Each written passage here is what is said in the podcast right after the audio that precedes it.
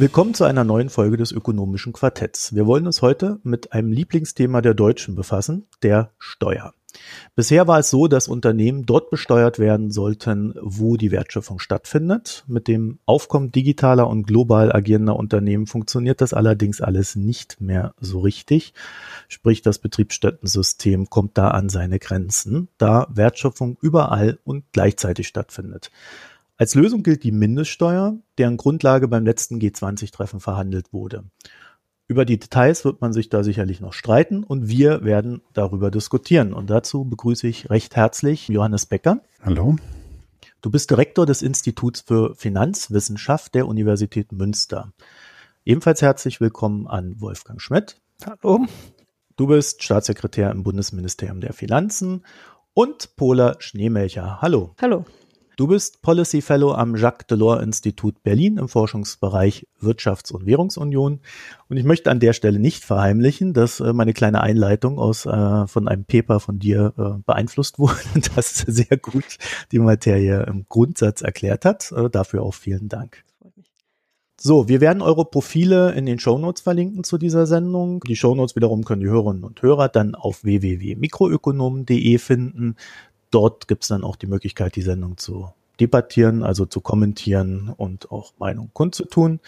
Das ökonomische Quartett ist eine Koproduktion des Wirtschaftspodcasts Mikroökonom mit dem ökonomischen Debattenportal Makronom, dessen Gründer Philipp Stachelski die redaktionelle Betreuung innehat. Mein Name ist Marco Herak und ich werde wie gewohnt durch die Sendung führen. Johannes Becker, die Mindeststeuer soll kommen. Das Ganze nennt sich dann allerdings GLOBE ähm, und GLOBE meint Global Anti-Base Erosion Proposal. In deinem Artikel beim Makronom hast du geschrieben, dass es sich dabei um eine globale Steuerrevolution handelt. Und deswegen bist du vielleicht auch der passende Ansprechpartner für die Frage, was genau ist Globe und äh, warum ist das so revolutionär? Revolutionär kann man äh, die Mindeststeuer nennen, weil sie mit einem System bricht, äh, das jetzt fast 100 Jahre alt ist und äh, das war im Verlauf der Jahrzehnte etwas weiterentwickelt wurde, aber in seinen Grundzügen eigentlich immer noch Bestand hat. Nach diesem System werden Unternehmen dort besteuert, wo sie entweder ihren Hauptsitz haben oder eine physische Präsenz. Und das hat bei multinationalen Unternehmen dann die Konsequenz, dass der Gewinn, der entsteht, auf diese Standorte verteilt werden muss. Und multinationale Unternehmen haben dann im Prinzip zumindest die Möglichkeit, über Verrechnungspreise oder Finanzierungsmodelle den Gewinn dorthin zu verschieben, wo die Gewinnsteuersätze besonders niedrig sind. So, jetzt haben wir in den letzten Jahrzehnten einen enormen Aufstieg von multinationalen Unternehmen gesehen, aber auch von Geschäftsmodellen. Das hast du in deiner Einleitung schon gesagt, äh, die Digitalwirtschaft, die diese Gewinnverschiebungen begünstigt. Und das hat gerade in den letzten vier, fünf Jahren ähm, dazu geführt, dass es äh, insbesondere dann Zeitungsartikel gab, die die niedrigen Steuerzahlungen einiger sehr profitable Unternehmen skandalisiert haben. Und in der Bevölkerung ist jetzt äh, genügend Druck entstanden, dass die Regierung vieler Länder, hinreichend vieler Länder, ähm, dieses System nun ändern wollen. Und im Moment verhandeln jetzt 130 Staaten im Rahmen der, ähm, des Inclusive Frameworks bei der OECD über eine Änderung des Systems. Das hat zwei Komponenten. Einmal sollen mehr Besteuerungsrechte in die Marktstaaten, also dorthin, wo der Endkonsument sitzt, verlagert werden. Zum anderen eben die von dir erwähnte äh, internationale Mindeststeuer. Diese Mindeststeuer soll, ganz grob gesagt, äh, sicherstellen, dass nirgendwo auf der Welt äh, Gewinne unterhalb eines gewissen Satzes versteuert werden können. Dieser Satz kann zum Beispiel zehn Prozent sein. Und wenn das flächendeckend eingeführt würde, dann würde das System, das bislang existiert, wirklich nicht mehr in der Weise existieren und vor allem, und wahrscheinlich ist das der wichtigste Aspekt, das Geschäftsmodell vieler Steueroasen und Niedrigsteuerländer würde nachhaltig beschädigt. Ja, Wolfgang Schmidt, wie ist denn da der derzeitige Verhandlungsstand im Rahmen der G20? Also die G20 ähm, haben die OECD beauftragt, ähm, bei der dieses Inclusive Framework on BEPS, also zu Base Erosion and Profit Shifting, schon seit 2013 funktioniert, jetzt konkrete Vorschläge auszuarbeiten zu den von Johannes eben genannten zwei Säulen. Also zum einen der Frage, wie Besteuerungsrechte künftig neu aufgeteilt werden sollten und zum anderen zur Frage der effektiven globalen äh, Mindestbesteuerung. Wir haben Anfang Juni beim G20-Treffen der Finanzminister und Notenbankgouverneure diese technischen Arbeiten, die jetzt ähm, seit einem Jahr sehr intensiv äh, zu der Digitalbesteuerung laufen bei der OECD, nochmal mit dem politischen Blessing der Finanzminister und Finanzminister versehen. Das ist, glaube ich, ganz wichtig, damit deutlich wird, das ist jetzt nicht nur was, was auf so einem Expertinnen- und Expertenlevel läuft, sondern das ist tatsächlich ein politisches Anliegen. Und in Osaka beim Treffen der Staats- und Regierungschefinnen und Chefs der G20 ist das, was die Finanzminister vereinbart hatten, jetzt auch nochmal unterstrichen worden, dass also bis 2020 dieser Arbeitsplan abgearbeitet werden soll und Vorschläge für eine vernünftige Besteuerung auf den Tisch gelegt werden sollen. Puller Schneemelcher. Und was hältst du davon? Macht das Sinn oder äh, könnte man da schon gleich wieder Kritik üben und sagen, oh, das ist, soll jetzt nicht meine Rolle sein, gleich wieder äh, Kritik zu üben, sondern erstmal äh, würde ich äh, Johannes und Wolfgang da absolut zustimmen. Wir reden hier über eine ganz neue revolutionäre Form und einen ganz neuen um Umgang äh, mit der internationalen Unternehmenssteuer. Und das ist eine sehr, sehr positive Entwicklung im Kampf gegen Steuervermeidung und Gewinnverschiebung, dass wir da, wie äh, Wolfgang jetzt eben auch schon sagte, auf internationaler Ebene äh, einen politischen Konsens offensichtlich erreichen. Das ist absolut positiv, macht auch inhaltlich auf internationaler Ebene Sinn. Nichtsdestotrotz, und das wäre jetzt so ein, mein erster Einwand, darf die europäische Ebene in der aktuellen Debatte natürlich nicht verloren gehen. Nicht nur, weil internationale Vereinbarungen auch politische Blessings äh, natürlich erstmal nicht rechtsverbindlich sind, so positiv sie sind. Das heißt, die rechtliche Umsetzung muss sowieso am Ende auch wieder irgendwie im EU-Kontext geschehen. Und zum anderen ist es natürlich wichtig, dass die EU auch im, mit internationaler Stimme spricht, denn ansonsten droht eine regulatorische Fragmentierung des Binnenmarktes. Ähm, und äh, da kommt es eben auch darauf an, wie am Ende die Mindeststeuer jetzt, da werden wir auch in, im Laufe der Debatte nochmal drüber sprechen, ausgestaltet ist, dass wir da Steuergestaltung nicht wieder Tür und Tor öffnen und ähm, eben äh, Investitionen äh, da auch, auch befeuern in der EU. Und gleichzeitig liegen in der EU ja auch weiterhin noch viele gute Vorschläge auf dem Tisch. Ähm, die gemeinsame konsolidierte Körperschaftssteuerbemessungsgrundlage äh, zum Beispiel. Eine, eine Mindeststeuer müsste auch mit äh, gewissen Transparenzinstrumenten einhergehen, die auch äh, in der EU bereits umgesetzt wurden, das Country-by-Country-Reporting. Insofern ist es schon wichtig, dass wir die Debatte äh, auch auf dieser Ebene weiterführen. Und da sehe ich in der öffentlichen Debatte zumindest im Moment, dass das etwas hinten überfällt. Der zweite Punkt betrifft dann tatsächlich die äh, effektive und faire Besteuerung der Digitalwirtschaft. Wolfgang hatte ja eben da schon äh, erwähnt, dass es zwei Säulen gibt. Die erste Säule betrifft die ähm, Allokation, die Gewinnallokation und die zweite Säule betrifft die ähm, Verhinderung von Steuervermeidung und Gewinnverschiebung. Und wenn es, wenn man sich die Genese anguckt, äh, dieses OECD-BEPS-Prozess, den Wolfgang eben erwähnt hat, dann hat dieser Prozess zum Ziel gehabt, beides eben zu lösen. Und das äh, kommt daher, dass eben die Steuervermeidung und Gewinnverschiebung ein Problem ist, was insbesondere, nicht nur, aber insbesondere ein Problem im, in der Digitalwirtschaft ist. Denn äh, gerade große multinational agierende Digitalkonzerne haben eben strukturell die Möglichkeit, massiv Steuern zu sparen. Und das ist auf zwei Schwachstellen des derzeit geltenden internationalen Steuersystems zurückzuführen. Das ist einmal die von Johannes eben schon erwähnte physische Betriebsstätte, ähm, die häufig äh, die, bei, bei denen, wo, wo in, multinationale Unternehmen eben häufig die Möglichkeit haben, äh, sich den Ort auszusuchen, wo sie die etablieren. Und das zweite sind die Verrechnungspreise, die äh, nach, die innerhalb eines Unternehmens zu vergleichbaren Marktpreisen geschehen müssen und wo es eben häufig für die immateriellen Wirtschaftsgüter, mit denen multinationale Unternehmen ihren Wert schöpfen, keine vergleichbaren Marktpreise gibt. Und diese beiden Schwachstellen sind darauf zurückzuführen, dass wir immer noch keine genaue Vorstellung davon haben, wie und wo digitale Geschäftsmodelle eigentlich Wert schöpfen. Und die Mindeststeuer hat ein großes Potenzial, dieses zweite Problem zu lösen, das Problem der Verrechnungspreise. Aber die Frage, wie digitale Geschäftsmodelle effizient dort besteuert werden können, wo der Wert geschaffen wird und wie Nutzerdaten und der Nutzerinput mitgedacht werden kann und vieles, vieles mehr, daran hängt am Ende auch die Frage, welche Steueraufkommen den Staaten eigentlich zukommt.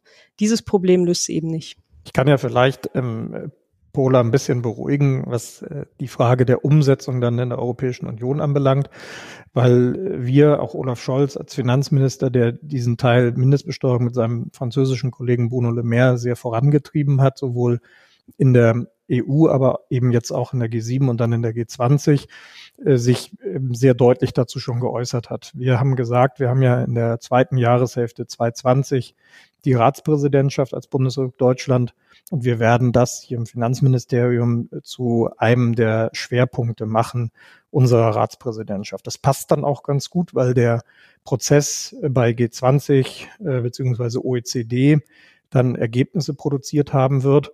Und so wie bei dem ja jetzt schon mehrfach erwähnten BEPS-Prozess, der sich allgemein mit der Frage Base Erosion und Profit Shifting ähm, befasst hat, die Ergebnisse dieses OECD Inclusive Framework übersetzt worden sind über Richtlinien in europäisches Recht, die dann wiederum in nationales Recht transformiert worden sind durch verschiedene Gesetze.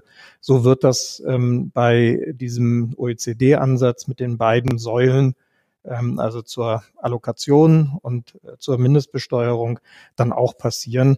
Und deswegen ist es, glaube ich, ganz praktisch, dass Deutschland im zweiten Halbjahr 2020 äh, die Präsidentschaft innehat, so dass wir das dann auch richtig vorantreiben können. Johannes? Wenn ich äh, mal kurz ergänzen darf, also die, ähm, was die europäische Ebene angeht, äh, dann ist das tatsächlich ein bisschen trickreich, weil der EuGH in der Vergangenheit durchaus da Grenzen aufgezeigt hat und die uns jetzt auf juristischer Ebene Probleme machen. Also etwa was die Hinzurechnungsbesteuerung angeht, ein Instrument, was wir jetzt schon haben und was jetzt der Mindestbesteuerung in Ansätzen ähnelt. Also das sollte ich vielleicht kurz erklären, was das ist. Also ausländische Töchter deutscher Unternehmen, wenn die vor allen Dingen passives Einkommen haben, also zum Beispiel Zinseinkünfte, dann ist es äh, möglich ähm, für äh, äh den deutschen Fiskus, dieses Einkommen in Deutschland hinzuzurechnen, also der deutschen Bemessungsgrundlage hinzuzufügen und damit praktisch der deutschen Besteuerung äh, zu, zu unterziehen. Da hat der EuGH in der Vergangenheit geurteilt, dass das rechtens ist, aber nur dann, wenn es sich ganz explizit um ein Steuersparmodell handelt. Und diese Grenzen, die der EuGH hier, hier ähm, gesetzt hat, die würde wahrscheinlich von der Mindeststeuer gerissen, und das äh, kann uns noch Probleme machen. Das heißt, äh, wenn äh, die Mindeststeuer jetzt erhoben würde, sozusagen auf eine auf Einkommen in einer irischen Tochter, aber nicht in einer französischen Tochter, dann wäre das sozusagen eine Diskriminierung, die dann den Grundsätzen des Binnenmarktes widerspricht. Und in der Vergangenheit hat der EuGH durchaus gesagt, dass das, dass das dann nicht rechtens ist. Das heißt, an dieser Grenze müsste sich dann noch einiges bewegen. Insofern habe ich schon ein bisschen äh, Bedenken, was die Umsetzung dann in europäisches und nationales Recht in der EU angeht. Äh, ich habe nicht so sehr Bedenken, was den politischen Rückhalt angeht. Da will ich Pola nicht so richtig widersprechen, aber zumindest das ergänzen. Es geht, glaube ich, bei der Mindeststeuer nicht so richtig darum, dass es einen europäischen Flickenteppich gibt, denn das ist eben einer der Vorzüge dieses Systems, dass wir es durchaus unilateral einführen können. Also selbst wenn in Europa nicht alle mitmachen, kann dieses System effektiv sein, wenn es von den großen und äh, wichtigen Staaten eingeführt wird. Selbst dann wird es schon effektiv. Ist natürlich wünschenswert, wenn es alle einführen würden, aber also ein System kann damit leben, dass es einige Länder gibt, die sich dem entziehen, aber die dann eben trotzdem davon betroffen wären, weil Deutschland, die USA und andere Länder dann eben das Einkommen in diesen Ländern indirekt besteuern würden, indem sie dann ähm, das Einkommen ihrer eigenen Bemessungsgrundlage hinzurechnen. Pola. Ja, also ähm, auch ich will Johannes nicht widersprechen, ähm, stimme ihm da absolut zu, dass das Instrument der Mindeststeuer als eines der Instrumente, die in diesen Säulen vorgeschlagen wurde, tatsächlich auch absolut effektiv sein kann, wenn es nicht alle umsetzen. Ich sehe aber schon das politische Problem, das haben wir auch jetzt Ende letzten Jahres, Anfang dieses Jahres, diesen Jahres gesehen, wenn es keine koordinierte Einigung darauf gibt, welchen Staaten am Ende die Gewinne und das Steueraufkommen zufallen, dann werden die Staaten unilaterale Maßnahmen ergreifen. Und Das haben wir bis jetzt gesehen mit dieser Digital Service Tax, die absolut streitbar ist und nicht wünschenswert.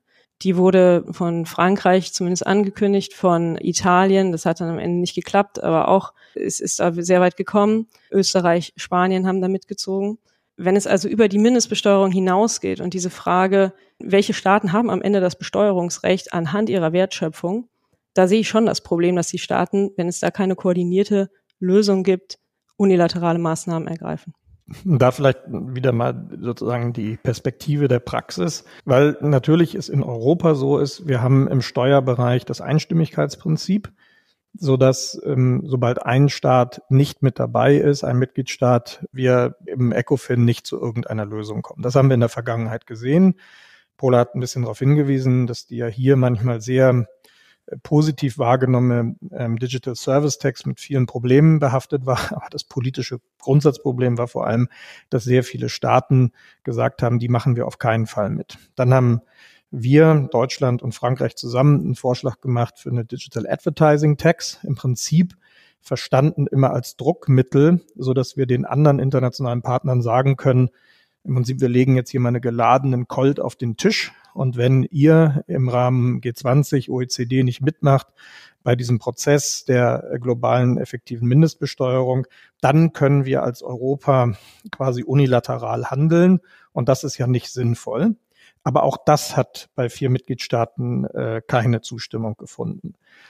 Wir haben aber dann mit diesem deutsch-französischen Vorschlag der globalen effektiven Mindestbesteuerung den wir bei der OECD und bei G20 eingebracht haben, eine Zustimmung, jetzt auch nicht von jedem, aber da kann man aus der Vergangenheit ein bisschen schöpfen, mal jenseits der von Johannes genannten juristischen Schwierigkeiten, was das Binnenmarktprinzip und, und Diskriminierungsfragen anbelangt, dass aber doch der Umweg über die OECD, der Umweg über die internationale Ebene uns zumindest politisch in Europa hilft, weil natürlich bestimmte ähm, Niedrigsteuerjurisdiktionen nicht G20-Mitglieder sind und auch jetzt ähm, sozusagen nicht zu den bestimmenden ähm, Mitgliedstaaten bei der OECD gehören, so dass man über den Umweg international eine Einigung hinkriegt und dann der politische Druck diese Einigung dann auch in europäisches Recht über eine Richtlinie zu transformieren, ziemlich groß ist. So hat es bei diesem BEPS-Projekt zumindest sehr gut funktioniert.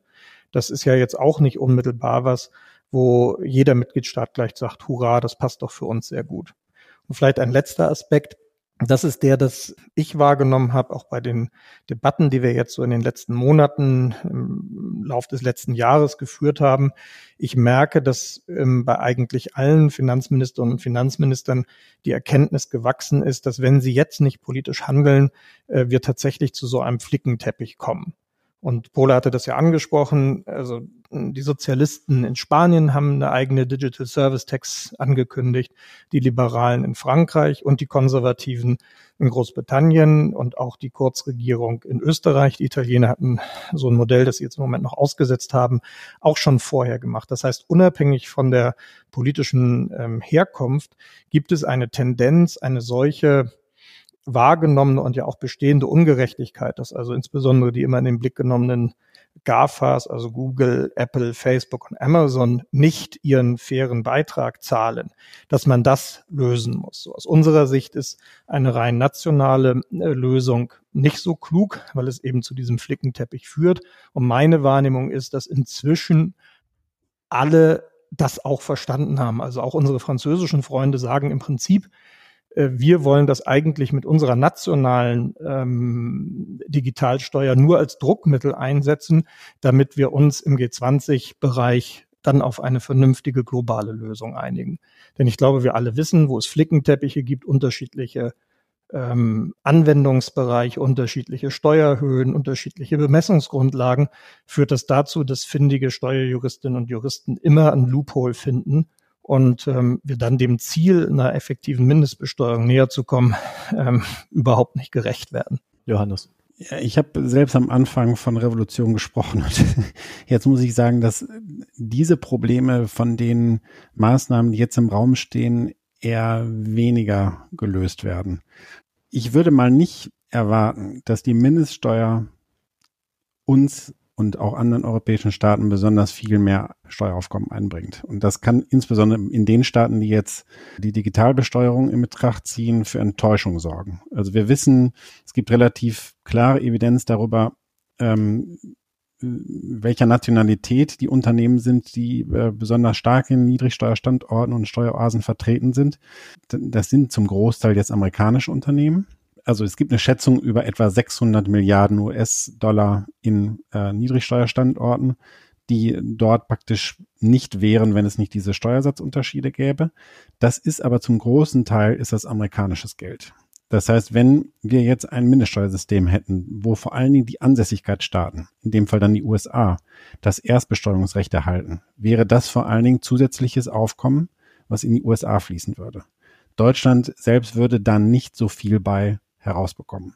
Was die erste Säule angeht, könnte das für Deutschland auch vielleicht nicht der im Netto äh, der große Aufkommensbringer sein.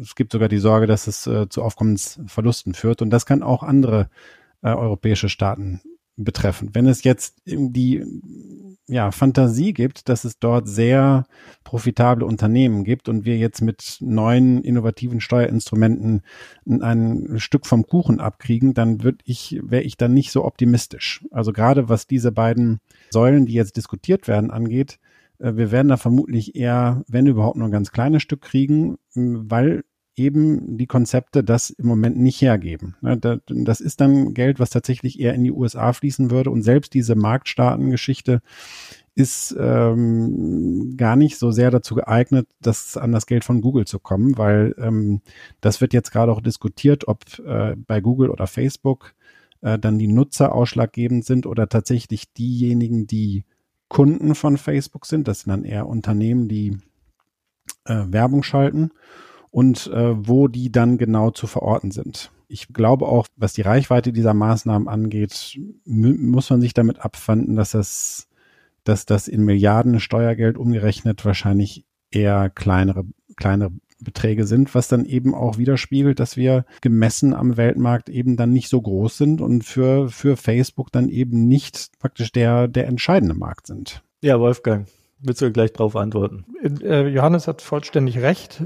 Es geht bei dieser Debatte auch nicht so sehr um die Frage, gewinnen wir oder gewinnt Europa jetzt äh, sehr viel neues Steuereinkommen, sondern da geht es erstmal tatsächlich um die Frage, ähm, werden diese Unternehmen eigentlich insgesamt angemessen besteuert? Natürlich sitzen die im Wesentlichen in den USA und deswegen ist es erstmal eine Frage ähm, auch für die USA. Wir haben ja eine etwas skurrile Debatte. Also lange schon haben die sogenannten Marktstaaten, also die Länder, in denen Unternehmen nicht wirklich eine Betriebsstätte hatten und in denen die Wertschöpfung auch nicht ähm, stattgefunden hat, trotzdem immer zu den Exportnationen, den Industriestaaten gesagt, wir wollen von euch äh, und von dem Steueraufkommen eurer Unternehmen mehr abhaben. Denn nehmen wir jetzt mal das Beispiel äh, Indien wenn äh, bei euch ein Automobilkonzern oder ein Turbinenhersteller äh, Dinge produziert, aber der Markt mit unseren 1,4 Milliarden Menschen für euch viel wichtiger ist als jetzt der Heimatmarkt Deutschland, dann ist es eigentlich nicht einzusehen, dass dieses Unternehmen im Wesentlichen in Deutschland besteuert wird. Und nun haben wir bei den großen Digitalkonzernen die Situation, dass wir auf einmal in der Situation der Marktstaaten sind, also nicht mehr bis auf SAP vielleicht Ort solcher großer digitaler Unternehmen sind, sondern das eben woanders ist. Und deswegen gibt es diesen Pillar One, diese, diese erste Säule in dem äh, OECD-Prozess, der sich mit einer Neuordnung der Zuordnung der Besteuerungsrechte beschäftigt. Da sind wir dann also auf einmal in einer Situation, wie sie bisher klassische Marktstaaten waren. Und deswegen gab es auch eine große Zurückhaltung bei uns mit diesem ursprünglichen Vorschlag dieser Digital Service Text der Europäischen Kommission, weil die große Sorge immer war, dass wir dann gegebenenfalls äh, bei den GAFAs ein bisschen was an Steuern gewinnen, aber gleichzeitig, wenn man dieses Prinzip ausweiten würde auf die ähm, sozusagen im Backbone der deutschen Industrie, wir unglaublich viel an Steuersubstrat wiederum verlieren würden. Ähm, dann kann man natürlich versuchen, das zu ringfenzen und zu sagen, diese Regeln gelten wirklich nur für die Digitalkonzerne. Aber das ist natürlich in der heutigen Zeit mit dem Internet of the Things schon so eine Sache. Also um es mal beim Beispiel eines Autos zu machen, da sind ja auch massig Sensoren drin. Wenn die äh, eine Navi eingebaut haben, gibt es ja auch eine User Contribution, also die Eingabe der Zieladresse, aber auch das, was an Verkehrsdaten ständig live zurückgemeldet wird. Worin unterscheidet sich das eigentlich von einer Suchanfrage? Und Gleiches gilt ja auch für unsere Maschinenbauer, die ja überall inzwischen Sensoren einbauen, die dann zurückmelden, äh, hallo, ich bin eine Flügelmutter und ich bin in 100 Betriebsstunden kaputt, bitte austauschen. Auch das kann man ja nur schwer abgrenzen von einer anderen User Contribution. So, und deswegen glaube ich, ist es wichtig, dass wir jetzt diese Debatte bei der OECD führen und sie auch nicht nur beschränkt, das ist natürlich der Ausgangspunkt, auf die Digitalkonzerne führen, sondern dass wir jetzt versuchen, über die Mindestbesteuerung dazu zu kommen, dass es tatsächlich fair zugeht und wir nicht einen Steuerwettlauf nach unten haben. Und dass wir dann in dem zweiten, also in der ersten Säule, in dem zweiten Schritt die Frage der Neuordnung der Besteuerungsrechte diskutieren. Aber die Fragen, die Johannes gestellt hat, sind genau richtig. Die erste Frage ist, zahlen diese Unternehmen überhaupt Steuern? Und die zweite Frage ist dann, wo zahlen sie? Puller? Ja, ich kann Wolfgang Johannes da nur recht geben. Ähm, ich würde auch, so hat die OECD, glaube ich, auch ausgedrückt, die Säule 2 so ein bisschen als Backstop für die, für die Säule 1 sehen. Trotzdem, und das war auch mein Punkt am Anfang, sehe ich im Moment in der Debatte, insbesondere diese zweite Säule, sehe aber eine große Chance, wenn wir auch wieder mehr über die erste Säule reden, auch im europäischen Kontext. Ich sehe nicht so sehr, dass man die jetzt eins zu eins mit der Digital Service Tax vergleichen kann. Ähm, Wolfgang, korrigiere mich, wenn ich dich da falsch verstanden habe. Denn die Digital Service Tax sollte ja im ersten Schritt eigentlich auch nur das machen, was man jetzt mit der Mindestbesteuerung versucht. Sie sollte nämlich verhindern, dass man Gewinne so verschieben kann und so klein rechnen kann, dass am Ende praktisch für die Besteuerung nichts übrig bleibt und hat sich deswegen auf den, auf den Umsatz der Unternehmen konzentriert. Und die Säule eins, die ähm, konzentriert sich eben jetzt wieder auf die Gewinnaufteilung. Und da sehe ich eine sehr große Chance, wenn wir das jetzt richtig machen, da auch wieder entsprechend diesem Paradigma gerecht zu werden, dort zu besteuern, wo der Wert geschaffen wird. Denn das, was Wolfgang eben gesagt hat, ist ja absolut richtig. Es wird ja in Zukunft nicht mehr nur Google oder Facebook sein, die als digitale Geschäftsmodelle gelten, sondern es wird auch jeder Autokonzern sein und jeder Aufzug, der Daten sammelt. Aber deswegen muss man das jetzt richtig machen. Und da stellt sich mir jetzt eben schon die Frage, schaffen wir das bis 2020? Wie reagieren auch andere europäische Staaten, wenn es bis Mitte 2000 oder Januar 2020, bis da die Lösung auf dem Tisch liegt, nur eine Lösung, in Anführungszeichen nur eine Lösung für die Mindestbesteuerung gibt, aber für diese erste Säule eben nicht. Weil wie gesagt, am Ende geht es bei dieser ersten Säule darum, den, den Kuchen zu verteilen. Die Vorschläge, die da auf dem Tisch liegen, die haben eigentlich großes Potenzial. Also wenn man da mal ein bisschen reingeht, das sind drei Vorschläge.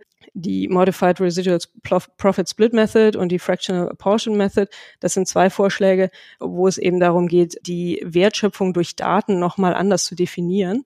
Und da finde ich, müsste es jetzt die Debatte genauso parallel geben, wie jetzt auch schon zu der Mindeststeuer. Zwei Sachen kurz zu der ersten Säule. Ich habe den Eindruck, dass wir bei der ersten Säule noch viel weiter am Anfang stehen als bei der Mindeststeuer. Bei der Mindeststeuer gibt es äh, mittlerweile schon richtig konkrete Konzepte und da reden wir schon jetzt über die Details der Umsetzung. Aber äh, bei der Säule eins, da sind wir uns noch nicht mal darüber im Klaren, ob wir wirklich mit dem System brechen wollen, also sagen, einfach sagen wollen, okay, ab jetzt ist der Marktstaat einfach eine berechtigt, Gewinne zu besteuern oder ob wir das nach wie vor im alten System lassen, wie Pola gesagt hat, dass wir uns an dem Prinzip orientieren, es soll dort besteuert werden, wo Werte geschaffen werden. Und dann muss man eben argumentieren, dass äh, Werte auch dort geschaffen werden, wo der Nutzer sitzt. Und das ist gar nicht so einfach, weil der Nutzer in vielen Fällen einfach so eine Art Konsument ist. Also wenn wir über Facebook Urlaubsfotos äh, austauschen, äh, dann kann man wahrscheinlich schlecht argumentieren, dass wir wirklich produzieren. Was man aber natürlich machen kann, ist, dass man argumentiert, dass Facebook in dem Fall produziert,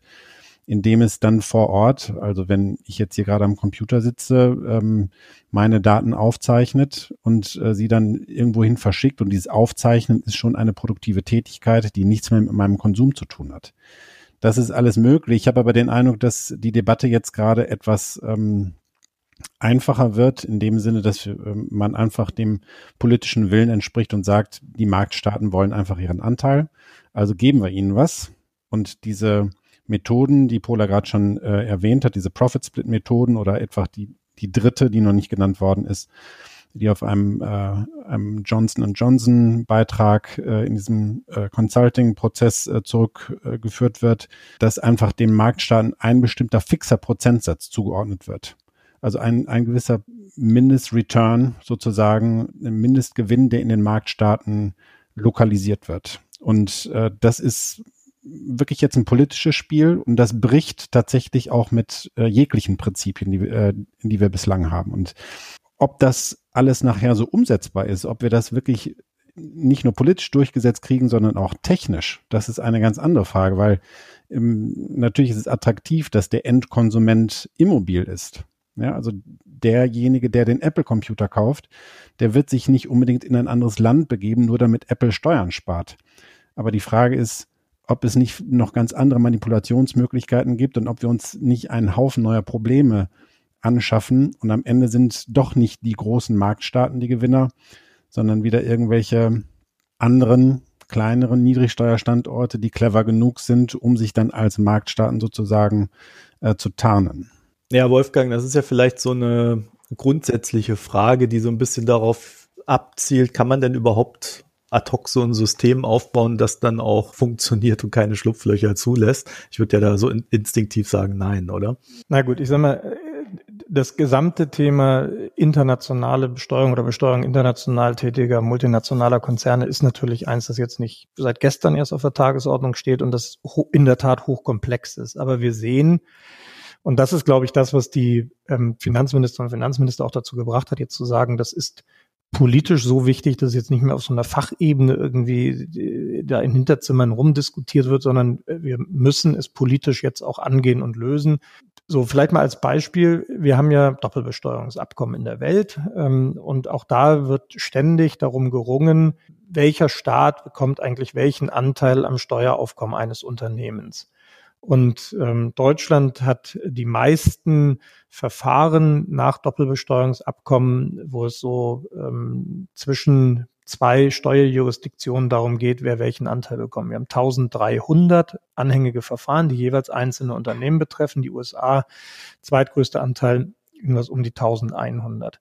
Und da sieht man schon, dass ähm, bestimmte Staaten eben sagen, wir möchten jetzt einen größeren Anteil an dem Steuerkuchen bestimmter Unternehmen haben, weil es nicht mehr nur so ist, dass die Produktion bei euch in Deutschland, meinetwegen eines Autos, zu Besteuerungsrechten führt, sondern die Tatsache, ähm, dass die Vertriebsorganisation, äh, die wir bei uns im, im Marktstaat haben, die kennt die Kunden besonders gut, die weiß, wie man diesen bestimmten Kunden diese Autos besonders schmackhaft machen kann. Und das ist eben ein größerer Anteil an der Wertschöpfung, als ihr uns den bisher zugestehen wollt.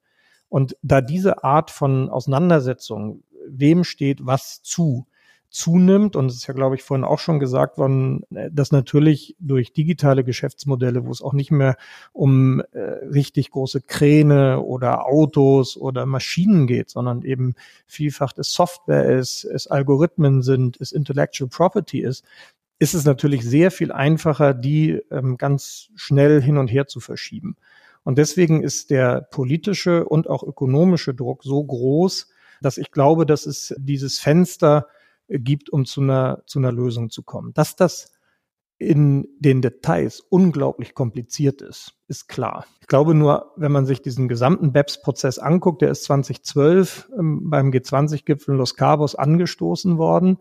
2013 hat die OECD dann schon äh, erste Papiere vorgelegt und 2015 ist er im Prinzip mit den Empfehlungen die dann umgesetzt wurden, zum Abschluss gekommen. Und da ging es ja um ganz, ganz viele, 15 Aktionspunkte. Hier haben wir es im Moment mit einem einzigen Thema zu tun, nämlich der, der fairen Besteuerung mit diesen zwei Unterpunkten, also Aufteilung der Besteuerungsrechte und effektive globale Mindestbesteuerung. Insofern, die Leute hier zum Beispiel aus dem Finanzministerium in Deutschland arbeiten extrem hart dran. Wir sind, wir haben den Vorsitz einer Arbeitsgruppe, die das Ganze betreibt in der OECD. Insofern glaube ich, dass ähm, der Zeitplan zwar sehr, sehr ambitioniert, aber doch durchaus realistisch ist. Und wir haben zumindest politisch versucht, auch Olaf Scholz, alles dafür zu tun, äh, dass deutlich wird, dass das eine Priorität sein muss. Ich hätte mal eine grundsätzliche Frage an euch. Ich habe ja so, ein intellektuelles Problem mit dem Begriff Mindestbesteuerung. Denn äh, ich könnte mir vorstellen, wenn man jetzt sagt, okay, äh, man macht da irgendwie fünf Prozent äh, Mindestbesteuerung, dann ist das natürlich viel mehr, als so ein äh, Google irgendwo jetzt in Holland da momentan abdrückt. Aber so mein Gerechtigkeitsempfinden als Bürger würde das überhaupt nicht treffen, wenn ein Konzern fünf Prozent Steuern zahlen müsste. Also über welche Prozentzahlen reden wir denn da überhaupt bei so einer Mindestbesteuerung? Oder ist das tatsächlich etwas, was noch gar nicht im Gespräch ist? Politisch ist über die Steuersatzhöhe noch nicht gesprochen worden. Das ist, glaube ich, auch klug, weil natürlich ähm, äh, dann zum einen äh, Enttäuschungen produziert würden oder zum anderen äh, ein großes Erschrecken produziert wird je nach Blickwinkel. Deswegen ist es klug, jetzt erstmal sich über die Prinzipien zu verständigen. Äh, über, da sind ja ganz, ganz viele, das kann Johannes wahrscheinlich, ich bin ja auch nicht der Steuerexperte, sondern kümmere mich mehr um das Internationale. Johannes noch viel präziser alles erläutern. Wenn man sich die Guilty-Steuer in den USA anguckt, die ja Teil der Trumpschen Steuerreform war und die auch dazu führt, dass so eine Art Mindestbesteuerung ähm, tatsächlich jetzt in den USA eingeführt worden ist, dann ist die jetzt nicht bei fünf Prozent, sondern ansteigend ähm, bei irgendwann zwölfeinhalb Prozent. Und das ist sicherlich irgendwo in so einem Korridor äh, zwischen, sagen wir mal, 10 und 20 Prozent wird sich das am Ende auch bewegen, ist meine persönliche Einschätzung. Aber wie gesagt, gesprochen worden offiziell ist über den Steuersatz äh, noch nicht. Und das, glaube ich, ist taktisch äh, auch ganz, auch ganz, ganz klug. Die Guilty Tax ist, glaube ich, ist bei jetzt bei, bei 13,1 Prozent oder sowas und geht, steigt dann an äh, auf, auf 16 Prozent. Okay, Johannes, du bist kein Politiker. Ja, wir haben uns das auch mal angeschaut, was die effektiven Steuerraten angeht. Also hier muss man zunächst mal die Unterscheidung treffen, dass es nicht um Nominalsteuersätze geht. Da haben wir in der EU den kleinsten Steuersatz, hat da, glaube ich, äh, Bulgarien mit neun Prozent und dann Irland mit 12,5 Prozent, sondern es geht tatsächlich um die, um die Effektivsteuersätze, das heißt um die tatsächlich gezahlten Steuern geteilt durch irgendeine, irgendein sinnvolles Maß von Gewinn. So. Und das hm, macht es jetzt etwas schwierig, weil es jetzt sozusagen nicht mehr um eine Politikvariable geht, die für alle Unternehmen gilt, sondern äh, das wird tatsächlich unternehmensspezifisch. Das heißt, es gibt Unternehmen, die haben extrem geringe Effektivsteuersätze, zumindest auf ihr ausländisches Einkommen. Das betrifft vor allen Dingen dann die großen Digitalunternehmen, über die wir schon gesprochen haben. Im gleichen Land, zum Beispiel in Irland, kann es dann aber auch Unternehmen geben, die deutlich höhere Effektivsteuersätze haben und das sozusagen im gleichen System. Warum unterscheidet sich das? Zum einen ist es von äh, unternehmensspezifischen Charaktereigenschaften abhängig. Also wenn gerade jetzt die Digitalunternehmen genießen einige Steuervorzüge, also etwa die Möglichkeit, ähm, Forschungs- und Entwicklungsausgaben abzusetzen und so weiter, extra Steueranreize, äh, Patentboxen und so weiter. Zum anderen gibt es aber dann auch unternehmensspezifische Absprachen. Äh, das hat es etwa im Fall von Luxemburg gegeben. So, und äh, die, die Mindeststeuer setzt eben nicht an den Nominalsätzen an, also das, was im Gesetz steht, sondern an den tatsächlich gezahlten Steuern. Und deswegen muss man sich, um einschätzen zu können, wer davon betroffen ist und welche Länder vor allen Dingen davon betroffen ist, muss man sich dann eben die, diese Effektivsteuersätze angucken. Wir haben das mal gemacht, beziehungsweise nicht wir, sondern die OECD hat eine Umfrage gemacht und äh, uns erscheint es sinnvoll, wenn es einen Mindeststeuersatz äh, gibt, der tatsächlich eher so zwischen 10 und 12,5 Prozent liegt, weil das den Vorteil hätte, dass es zunächst mal die Koalition relativ groß machen würde. Also das heißt, dann würden noch relativ viele Länder sagen, wir sind eigentlich nicht davon betroffen, beziehungsweise nur einige wenige unserer Unternehmen. Das ist das, was wir jetzt so sagen können, ohne dass tatsächlich schon offizielle Verhandlungen über den Satz begonnen haben. Wenn man höher geht auf 20 Prozent, dann kommt man eben schnell in die Situation, dass es, äh, dass äh, die Gruppe der Länder, die sich dann anpassen müssen, beziehungsweise deren Unternehmen betroffen werden, dann so groß wird, dass sie nachher politisch auch von größerem Gewicht sind und das gefährdet natürlich das gesamte Projekt. verstehe Makro, das Argument habe ich schon häufiger gehört, dass das dem Gerechtigkeitsempfinden widerspricht. Aber da sei jetzt nun mal der kurze Hinweis darauf gestattet, dass das insgesamt ein schwieriges Konzept ist, bei Unternehmensbesteuerung von Gerechtigkeitsfragen zu reden, weil wir uns immer angucken müssen, wer das Geld am Ende bekommt. Und das ist, ist dann in vielen Fällen sind das eben Menschen in anderen Ländern, und wenn wir über Gerechtigkeit äh, sprechen, dann ist das häufig zumindest ein Konzept, was, was sich auf unsere eigene Gesellschaft bezieht. Und äh, sobald wir dann irgendwie die Unternehmenseigner ausländische Unternehmen in Betracht ziehen, wird das von der Betrachtungsweise sowieso sehr schwierig, weil wir nicht wissen, was die, was die verdienen, äh, wer das genau bekommt. Wenn es irgendwelche Pensionsfonds sind, kann das sogar an Menschen gehen, die äh, gar nicht so groß ausgestattet sind. Ne, das, das nur als Vorbehalt, wenngleich man natürlich sagen müssen, dass die Körperschaftssteuer auf internationale Unternehmen mit großer Wahrscheinlichkeit, ne, die Evidenz ist auch da, mit großer Wahrscheinlichkeit vor allen Dingen Menschen trifft mit höheren Einkommen. Polar. Ja, ähm, zu der Höhe der Mindeststeuer ist dem, glaube ich, nicht mehr viel hinzuzufügen. Was ja neu ist, ist, dass das jetzt auf alle Arten von Einkünften dann äh, gelegt wird, der Mindeststeuersatz. Und da finde ich, ist eben auch nochmal eine Sache, über die man nachdenken müsste, über mögliche Ausnahmen. Und da denke ich, ist es wichtig, dass wir diese Steuerreform eben nicht nur äh, dazu sehen, natürlich im ersten Schritt schon, um Schlupflöcher, Schlupflöcher zu, zu, zu stopfen, aber eben auch weiterdenken. Und Wolfgang hat ja eben den, äh, die Parallele auch zu der US-Steuerreform gezogen, die mit Sicherheit nicht die, die beste Lösung jetzt für Europa wäre, überhaupt nicht. Das ist, das ist, soll nicht meine Aussage sein. Aber die hatte ja zwei Ideen. Die eine ist eben genau das, äh, die Bekämpfung von Gewinnverschiebung, aber die andere ist eben auch diese Idee, äh, US-amerikanische Unternehmen zu subventionieren und eben geistiges Eigentum anzulocken. Ähm, einmal durch die Senkung des Körperschaftssteuersatzes, durch die Steuerbefreiung äh, ausländischer, ausländischer Dividenden, die eben repatriiert wurden auch einem niedrigen Steuersatz von Gewinnen aus dem Verkauf von immateriellen Wirtschaftsgütern ins Ausland.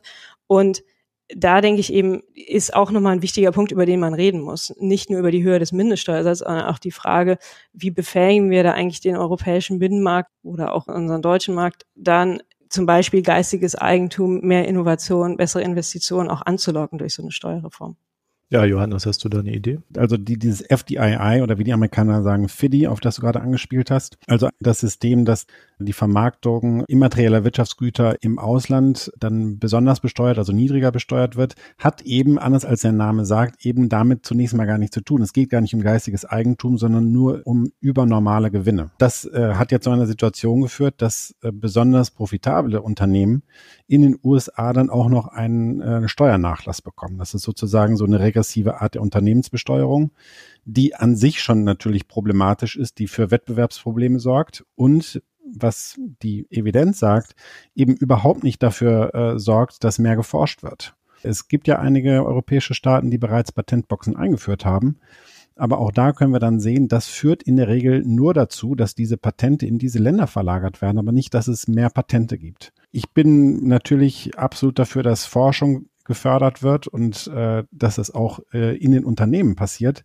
Aber Patentboxen sind eben einfach eine Art, Nachbarländer sozusagen, um die Erträge ihrer, äh, ihrer Forschungsinput zu bringen und eben nicht dazu angetan, die Unternehmen zum Forschen zu, zu, bewegen. Deswegen sollten wir uns meines Erachtens eben kein Vorbild an diesem Aspekt der US-Steuerreform nehmen. Ich hatte die ja auch vor allem deswegen genannt, weil wir, was diese Frage ähm, effektive Mindestbesteuerung anbelangt, da ein bisschen drauf gucken können. Also jetzt sicherlich nicht die US-Steuerreform als Vorbild insgesamt, ähm, aber zu sehen, und das hat politisch jetzt auch äh, dazu beigetragen, dass ähm, der US-amerikanische Finanzminister bei G7 und bei G20 diese Vorschläge auch mit unterstützt hat, dass man eben sieht, die sind auch diesen Weg gegangen, weil sie eben auch gemerkt haben, es gibt nicht nur hier in Europa diese Debatte, jetzt bezogen auf die GAFAs oder früher ja auch mal eine US-amerikanische Kaffeehauskette, dass die praktisch kaum noch Steuern zahlen, sondern diese Debatte gibt es genauso in den USA. Und wenn auf irgendwelchen Karibikinseln irgendwie mehrere hundert Milliarden Euro Gewinne steuerfrei gebunkert worden sind, dann ist das eben auch nicht im Interesse äh, selbst einer republikanischen Administration. Und deswegen gibt es jetzt dieses politische ähm, Gelegenheitsfenster, wo eben tatsächlich Interessen mal äh, übereinstimmen Und äh, deswegen sind wir jetzt dabei, so viel Druck zu machen und äh, das sehr intensiv äh, hier auch aus Deutschland, aus dem Finanzministerium heraus zu betreiben. Ich hätte noch eine recht grundsätzliche Frage, weil wir reden ja jetzt momentan auch sehr viel darüber, dass äh, Probleme gelöst werden. Aber äh, ist denn jetzt schon absehbar, welche Probleme definitiv nicht gelöst werden können? Ja, ich, wir sind ja hier im Finanzministerium, wie heißt es so schön, ins Gelingen verliebt und ähm, kümmern uns deswegen nicht so sehr um die Frage, was alles nicht klappen wird, sondern bemühen uns erstmal darum, dass möglichst viel klappt. Und was sicherlich richtig ist, das ist ein hochkomplexes Feld. Aber auf der anderen Seite wissen auch alle, die daran arbeiten, dass wenn sie nicht zu einer Lösung kommen, alle anderen Lösungen schlechter sind. Also die vorhin besprochene Fragmentierung, ähm, Auseinanderfallen und tatsächlich auch ähm, die Realitäten, die wir jetzt erleben, dass eben äh, zunehmend auch unter den existierenden Doppelbesteuerungsabkommen äh, diese Aufteilungsdiskussionen auftreten und dass natürlich die neuen Geschäftsmodelle das traditionelle ähm, Steuerrecht mit dieser Betriebsstättenkonzeption und dem Fremdverrechnungsgrundsatz unter Druck setzen, das merkt ja jeder. So und deswegen glaube ich, dass wir da was hinkriegen und wir konzentrieren uns jedenfalls erstmal darauf, ähm, das hinzukriegen. Und ich nehme an, dass die Wissenschaft dann uns schon auch noch mitteilt, was alles nicht gut läuft oder wo wir noch drauf achten sollen. Aber das finde ich ist das Schöne, ja, und das merkt man auch in diesem BEPS-Prozess bei der OECD. Das ist jetzt was, wo ganz viele Leute mitdiskutieren. Und deswegen freue ich mich, dass wir jetzt auch mal ein bisschen tiefer da einsteigen können, weil mich gerade in der Europawahl schon ein bisschen irritiert hat, wieder doch sehr mit Schlagworten operiert wurde und äh, dann auch Leute wie wir, die uns jetzt wirklich sehr intensiv dafür einsetzen, dass es da zu einer vernünftigen Lösung kommt, auf einmal in so einer Ecke standen, als ob wir in Europa irgendeinen Fortschritt verhindern würden, was nun wirklich genau das Gegenteil von dem ist, was wir tun. Ja, ich, äh, ich habe auch den Eindruck, dass, also zwar gibt es jetzt sehr viele Prozesse, die äh, sehr vielversprechend sind und die ganz bemerkenswert sind, auch vor dem Hintergrund, dass wir ja an anderer Stelle in der internationalen Koordination, etwa im Welthandel, enorme Konflikte haben. Ich habe so ein bisschen die Sorge, dass, dass am Ende dann eben auch Enttäuschung dastehen wird. Dass man sich jetzt ähm, manchmal einbildet, dass wir das Problem ein für alle Mal erledigen und ähm, das ist sicherlich nicht zu erwarten. Wir können jetzt, glaube ich, große Fortschritte machen. Das habe ich ja gesagt. Also wir können, wir können das, äh, das Geschäftsmodell von äh, Steueroasen wirklich deutlich schwerer machen und beschädigen. Und das erfordert schon einen unglaublichen politischen Willen und eben dieses Gelegenheitsfenster, von dem schon die Rede war, das hoffentlich auch noch aufbleibt, wenn es jetzt dann im nächsten Jahr endgültig in den amerikanischen Wahlkampf geht. Da habe ich noch ein bisschen Sorge vor, dass, dass es da noch mal irgendwie äh, Querschüsse dann aus Washington äh, geben könnte. Aber wir werden äh, sicherlich nicht in eine Situation kommen, in der dann alle großen Unternehmen Steuerquoten von um die 25, 30 Prozent haben und in allen großen Ländern auch wirklich sehr viele Steuern zahlen und sich das allgemeine Gefühl von Gerechtigkeit durchsetzt. Das ist eben so, dass wenn man mit 130 Ländern verhandelt, dass das sehr langsame Prozesse sind und dass auch schon kleine Fortschritte sehr große Leistungen sein können und äh, dem stehen dann finanziell sehr gut ausgestattete, sehr agile, sehr mobile Spieler, die natürlich immer ein paar Schritte voraus sind. Und das wird eine Situation äh, sein, die wir auch noch in zehn Jahren haben. Aber wir können den Spielraum eben ein bisschen verengen und ja, Fortschritte erzielen, die dann gemessen am äh, Problem und äh, gemessen an dieser etwas ungleichen Ausgangslage wirklich bemerkenswert sind, die aber einer zunehmend anspruchsvollen Öffentlichkeit dann vielleicht nicht genügen. Ja, da, da würde ich mich gleich anschließen. Das sehe ich auch, dass es technisch eine sehr, sehr gute Lösung ist und, und wahrscheinlich die Probleme jetzt erstmal nicht im Vordergrund stehen, dass es politisch aber weiterhin schwierig wird. Ähm, Wolfgang hatte das eben auch schon angesprochen im, im Wahlkampf, dass es natürlich sehr schwierig wird, erstmal politisch zu verkaufen, dass es dann eventuell eine gewisse Enttäuschung gibt, dass viel Steueraufkommen gar nicht mal in der EU anfällt, sondern irgendwo anders. Es wird aber auch weiterhin ein großer politischer Druck dadurch aufgebaut sein, dass die Nutzer das Gefühl haben, sie geben etwas und da kommt erstmal nicht viel zurück. Ja? Also das, das führt zur Wertschöpfung, trägt zur Wertschöpfung bei, aber es kommt nicht viel zurück. Und Johannes hatte eben gesagt, dass die Nutzer erstmal Konsumenten sind. Dem würde ich jetzt sehr vehement widersprechen. Ähm, in dieser gesamten Plattformökonomie sind natürlich die Nutzer Prosumenten, weil Facebook würde es ohne Nutzer überhaupt nicht geben. Facebook versucht einfach nur Nutzer miteinander zu vernetzen. Ja? Also man könnte die Dienstleistung, die Facebook anbietet, überhaupt nicht anbieten, wenn es keine Nutzer gäbe, während natürlich ein Auto erstmal einfach so vom Band rollen kann. Und das ist ja das, was in der Vergangenheit jetzt, wenn wir wieder zu der Digital Service Tax kommen oder auch zu dem zur Comprehensive Solution, die die Kommission vorgeschlagen hat, einen enormen politischen Druck ausgelöst hat, nicht nur dieser Ungerechtigkeitsgedanke, die zahlen hier keine Steuern und die beteiligen sich hier nicht am Allgemeinwohl, sondern eben auch, wir geben was dafür und trotzdem tun sie das nicht. Und insofern äh, kann ich immer nur wiederholen, es, es ist ein absolut wichtiger erster Schritt, die Mindeststeuer umzusetzen. Aber diese Frage, wie gehen wir damit um, dass die Nutzer an der Wertschöpfung beteiligt sind, die löst das eben noch nicht. Und man kann diese Schritte hintereinander lösen, dann dauert es sehr lange. Man kann es aber auch parallel und koordiniert diskutieren. Und das wäre so ein bisschen mein Aufruf, das jetzt auch zu tun. Naja, also wenn ich da, da sofort mal ähm, rein darf, das ist, diese Prosumenten, das ist, ich finde, das bedient so ein bisschen die Eitelkeit der Netzgemeinde. Das ist mir, also ich finde das nicht so wahnsinnig überzeugend. Letztendlich geht es darum, ob ein, einer Transaktion jetzt zwischen Google oder zwischen Facebook und äh, uns, ob es dort ein Ungleichgewicht in der Bezahlung gibt. Also es geht letztlich um den Marktpreis, der hier null liegt. Also ich gebe Facebook die Möglichkeit, mich dabei zu beobachten, was ich da mache. Und dafür kriege ich äh, diese Plattform-Services. Äh, da kann man jetzt sagen, dann ich bin, ich bin unterbezahlt. Ich sollte eigentlich für die Daten mehr Geld kriegen, als ich tatsächlich kriege. Der Marktpreis ist ungerecht. Wenn man das jetzt zum Anlass nimmt, die internationale Unternehmensbesteuerung zu kritisieren, finde ich das ehrlich gesagt ein bisschen, ja, ähm, merkwürdig, weil wir natürlich, äh, wenn wir den Blick mal etwas ähm, ausweiten, natürlich alle möglichen ungerechten Preise haben. Wenn, wenn, wenn wir ein Nike-T-Shirt haben, was für 70 äh, Euro verkauft wird, dann kriegt äh, äh, die Schneiderin in Bangladesch davon, ich weiß nicht, ein paar Cents oder so. Ja, und äh, wenn wir über Ungerechtigkeiten sprechen, dann sollte man vielleicht das mal aufmachen. Aber dann haben wir eine Diskussion, die so fundamental ist, ja, dass wir, also, dass wir, ich weiß nicht, in, in, äh, in einem äh, Problem formulieren müssen, was weit darüber hinausgeht, dass es jetzt äh, um irgendwelche Digitalunternehmen geht. Ich denke mal, dass wenn, wenn ich Facebook benutze oder wenn ich ähm, Twitter benutze oder sonst was, dann ist das ja ein freiwilliger Akt.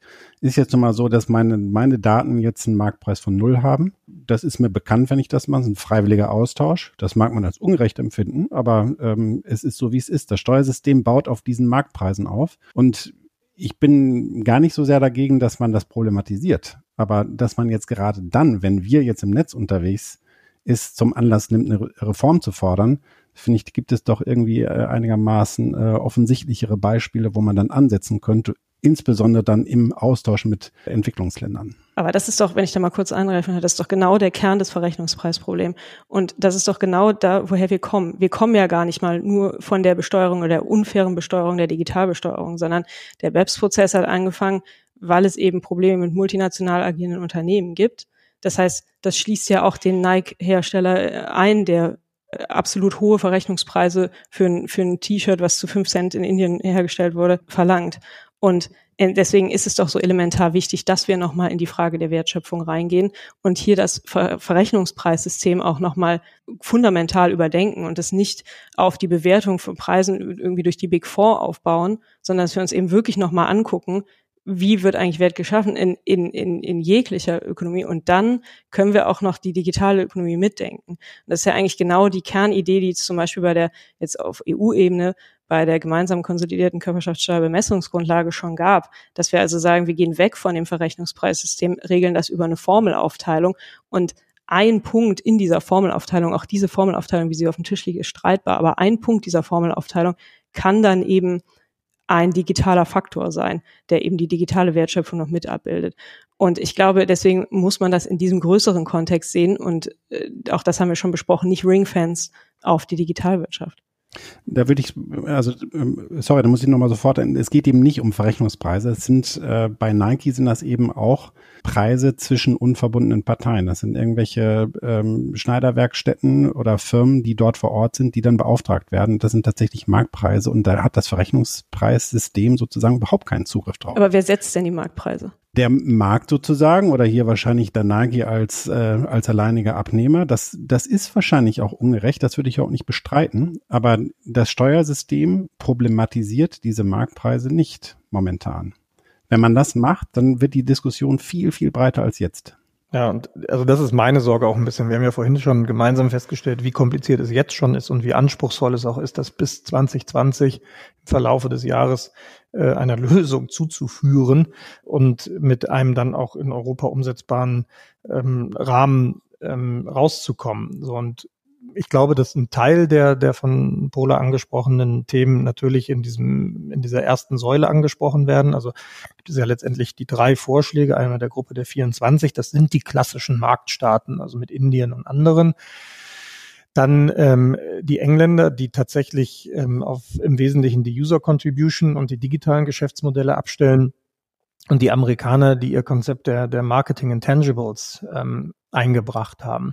Und natürlich diskutieren wir, das glaube ich auch kein Geheimnis, jetzt insbesondere äh, mit den Amerikanern, den Franzosen und den Briten, ob wir äh, ein bisschen in diesem Bereich der Pillar One äh, zu einer Verständigung kommen können. Ich glaube, ähm, es schält sich ein bisschen raus, dass diese reine Beschränkung auf die Digitalwirtschaft nicht klug ist. Aber alle vier von mir eben genannten Ökonomien sind natürlich auch ähm, Exportnationen, so dass wir aufpassen werden, werden müssen, dass wir jetzt nicht aus großer Freude daran, dass wir jetzt endlich mal was für die globale Gerechtigkeit tun können, große Besteuerungsrechte äh, aufgeben. So, das kann man lange diskutieren, ob das nicht besser wäre und gerechter wäre. Aber wenn man möchte, dass das, dieser Prozess zu einem vernünftigen Ergebnis kommt, wäre das, glaube ich, jetzt nicht klug. Und die zweite Frage, die Pole angesprochen hat, was eigentlich mit den Digitalkonzernen ist und wie das mit dieser Daten zur Verfügungstellung ist und ob die nicht äh, jenseits der, der Algorithmen, in die viel ähm, Kraft und Geld stecken, vor allem unsere User Contribution etwas beibringen. Da gibt es, glaube ich, andere interessante Diskussionen, auch jenseits des, äh, des Steuerrechts. Also Andrea Nahles hat ja ähm, mal in Debatte eingebracht, das Daten für alle Gesetz basiert so ein bisschen auf Arbeiten, die Thomas Ramgo und Viktor Meyer-Schönberger ähm, gemacht haben, wo sie eben sich fragen, ob nicht durch diese äh, Konzentration von Marktmacht und auch Daten eine Markteintrittsbarriere für jeden neuen besteht im Vergleich zu den etablierten Plattformen. Und im Prinzip wir ein, ein, eine Verpflichtung zum Datenteilen damit auch äh, neue Innovative eine Chance haben, brauchen. Ich würde das nur ein bisschen trennen wollen von der Steuerdebatte, weil sonst überfordern wir die. Da stimme ich zu. Aber es ist ein Riesenthema natürlich und ich glaube, dass, dass das ja auch das Unbehagen äh, mit ausmacht, dass wir es eben mit diesem Phänomen zu tun haben. Es gibt in der Bundesregierung einen Prozess zum Wettbewerbsrecht. Ähm, wie soll das eigentlich äh, aussehen? Ich glaube aber, dass die Debatte im Moment eher dahin geht, nicht ähm, vier Googles meinetwegen sind die Lösung, also zu einer Aufteilung oder vier Facebooks, sondern dass es einen, einen klügeren Ansatz geben muss. Aber natürlich stellen uns diese neuen Geschäftsmodelle, stellt uns die Plattformökonomie ähm, vor eine riesige Herausforderung. Und, und Pola hatte ja vorhin diesen Prozess, den wir in, in Europa hatten mit der Digital Service Tax oder unser Vorschlag dann einer Digital Advertising Tax auch genannt. Da ist das große Problem, dass eben erstmals nicht Gewinn, sondern im Wesentlichen Umsatz besteuert werden sollte. Und das wiederum ähm, hat auch riesige Auswirkungen auf bestehende Doppelbesteuerungsabkommen. Das macht es alles so wahnsinnig kompliziert im Moment. Wenn ich das kurz ergänzen darf, also mir ist jetzt ehrlich gesagt auch erst in den letzten zwei, drei Jahren klar geworden, dass so ein System der internationalen Besteuerung sich ähm, ja, vielleicht zu unserer Enttäuschung nicht nur an so Effizienzkriterien ausrichtet, sondern dass das eher ein System ist, das ähm, friedensbewahrend ist, sozusagen. Ja, es muss letztendlich auf Dauer den allermeisten und den äh, wichtigsten Spielern irgendwie äh, gefallen. Und es, äh, es, es darf nicht so zu einer Unwucht kommen, dass dort ja, diese Ungleichgewichte auftreten, die wir jetzt zum Teil beobachten, dass so viele Gewinne in ähm, kleinen Niedrigsteuerstaaten äh, landen. Und ähm, da das jetzt so ist, kommt es zu einer Reform. Aber jetzt geht es auch wieder darum, ein System zu finden, mit dem wir alle zufrieden sein können. Und das geht dann zum Teil relativ pragmatisch zu, dass man dann eben wirklich darauf guckt, wer hat am Ende was und nicht nur, ob die ersten Prinzipien erfüllt sind. Aber das ist gleichzeitig jetzt auch die Chance, sich an eine veränderte Weltlage anzupassen. Anders als noch vor 100 Jahren ist die Anzahl der Spieler nämlich jetzt deutlich größer und es sind zum Teil eben auch andere. Und äh, die klassischen Marktstaaten oder die sich so verstehen wie Indien, äh, Brasilien, und so, die sind jetzt eben mit dabei und äh, die fordern ihren Anteil ein. Und ich denke eben, dass, dass Deutschland wird sich dann eben damit zufrieden geben müssen, dann eine etwas kleinere Rolle zu spielen. Also jetzt zwar nicht als in den 1920er Jahren, da war es ja ebenfalls nicht so, aber als zwischendurch mal und äh, dann eben auch Zugeständnisse machen müssen und vielleicht auch damit leben müssen, dass es jetzt zumindest mittelfristig zu moderaten Aufkommensverlusten äh, gibt, zum Zwecke eben, dass wir ein System haben, von dem Deutschland insgesamt natürlich wahnsinnig profitiert. Ja, das ist ein System, was dazu da ist, Doppelbesteuerung zu vermeiden. Weil Doppelbesteuerung ist so eine Art Zoll und äh, Zoll verhindert den internationalen Austausch von Waren und Dienstleistungen und äh, dieser Austausch ist die Grundlage für Deutschlands Wohlstand. Und ähm, wenn wir ein System hinbekommen, das jetzt vielleicht ein paar Jahre trägt und das uns also alle alle Spieler so insoweit zufriedenstellt, dass dass sie jetzt irgendwie diese Koordination weiterhin mittragen, dann wäre das ein großer Erfolg. Und äh, das sollte im Vordergrund stehen. Daneben dann eben auch noch äh, gewisse Fairness-Aspekte, die aber dann natürlich auch die, äh, die Zufriedenheit mit diesem System beeinflussen ich glaube, da müssen wir dann noch mal, noch mal kurz reinhaken. Also ich fand äh, den Ansatz von Pola nämlich äh, gar nicht mal so verkehrt, weil er ja doch wieder diese Verteilungsgerechtigkeit äh, mit reinbringt und zwar auf einer ganz anderen Ebene, als wir das bisher haben. Weil Johannes, ich würde dir in einer Sache widersprechen, wenn wir so ein Nike-T-Shirt haben. Ich nähe das nicht zusammen. Das macht die Näherin vor Ort, wo auch immer die dann sitzt, nicht immer bei mir um die Ecke. So bei Facebook gehe ich aber hin und klicke und ich selber bin vielleicht nichts wert, aber die Masse von mir, nämlich meine Familie und meine Freunde und die um mich herum, die dann auch bei Facebook sitzen, die schaffen den Wert. Wenn dieser Wert dann in die USA abfließt zu Facebook und dort besteuert wird, dann könnte ich schon eine gewisse Ungerechtigkeit dabei empfinden, dass der Wert, den ich geschafft habe, von einem US-amerikanischen Konzern vereinnahmt wird. Und ja, es ist richtig. Ich glaube schon auch, dass das Themen sind, die zur Friedensbildung oder eben auch nicht Friedensbildung beitragen. Aber halt dieser intellektuelle Dreh zu sagen, wenn ich hier sitze und Daten reinwerfe, dann muss auch der Staat, von dem aus ich agiere, dann etwas haben. Ich finde, den sollte man nicht so ganz weghauen. Ja, aber das ist doch genau das Problem. Also mein Beispiel von ganz am Anfang, Internet of the Things, also eine Maschine, die ein deutscher mittelständischer Maschinenbauer erstellt. Voller Sensoren, ähm, die irgendwo in den, in den baden-württembergischen Raum aus, sagen wir mal, Indien immer zurückfunken oder Indonesien. Ergibt das dann schon ein Besteuerungsrecht Indonesiens? Weil ohne diese ganzen Daten könnte und in vielen anderen Daten, die in den Marktstaaten ähm, erhoben werden, könnte dieses mittelständische baden-württembergische Unternehmen nicht die nächste Generation von noch besseren Maschinen produzieren. Das ist, glaube ich, das Problem. Die Abgrenzung ähm, der klassischen Industrie, wie wir sie uns noch vorstellen, wo man eben sagt, ähm, ein Marktstaat kriegt nur was ab, wenn dort eine Betriebsstätte ist, eine Verkaufsorganisation und dann wird das eben mit den Verrechnungspreisen äh, alles fein äh, ausbaldowert und dann kriegen die irgendwie zwei, drei, vier Prozent ab. Das ist weg. Da haben wir jetzt ganz neue Modelle und ähm, deswegen verhalten wir uns ja jetzt gegenüber den GAFAs ein bisschen wie Marktstaaten, also wie das frühere Indien und das frühere Brasilien. Weil wir sagen, wir haben ja eigentlich gar keine ähm, echte Beteiligung mehr daran. Außer dass wir jetzt sagen, ja, wir sind aber doch Datenproduzenten und ohne die Daten könntet ihr gar nicht. Aber so kann Indien auch argumentieren. Beim Mercedes, beim BMW, beim Volkswagen, bei Siemens. So, und deswegen brauchen wir, deswegen, da stimme ich dann Johannes sehr zu, brauchen wir eine, eine globale Vereinbarung, damit wir sonst, das habe ich ja vorhin mit den 1300 ähm, Verhandlungsfällen geschildert, wir nicht unter den schon bestehenden Doppelbesteuerungsabkommen dahin kommen, dass jeder Staat erstmal anfängt, ähm, sich sozusagen seine Besteuerungsrechte bei dem Unternehmen zu holen und die Unternehmen eben dann doppelt besteuert werden und wir dann hinterher klären müssen zwischen den Steuerverwaltungen der beiden beteiligten Staaten, wem gehört eigentlich nun wie viel. Das ist im Moment die Realität und das nimmt immer weiter zu. Das ist absolut richtig und ich bin auch absolut dafür, dass man so eine Steuer als Instrument nicht überlasten sollte. Also wir kommen auch in der Diskussion, sind wir auch schon mal an der äh, einer Art Pigu-Steuer vorbeigekommen und so weiter. Das, das ist, wäre eine Überlastung eines solchen Instrumentes. Mein Punkt von eben war eher, dass ich es mir politisch sehr schwierig vorstelle, äh, das zu transportieren. Das ist, wie gesagt, technisch ist das vorstellbar und, und absolut sinnvoll, aber politisch wird es schwierig. Und da muss ich nochmal darauf hinweisen, dass es jetzt auch schon in der EU eben unilaterale Maßnahmen gab, die gesagt haben, wir sind damit nicht zufrieden, einfach nur die, die Gewinnverschiebung zu verhindern, sondern wir müssen hier irgendwas bieten. Wir müssen den Nutzer in unserem Land, wir müssen den Konsumenten in unserem Land zeigen, äh, wir, wir unternehmen was dagegen, dass sie eure Daten nutzen und damit ihre Gewinne machen.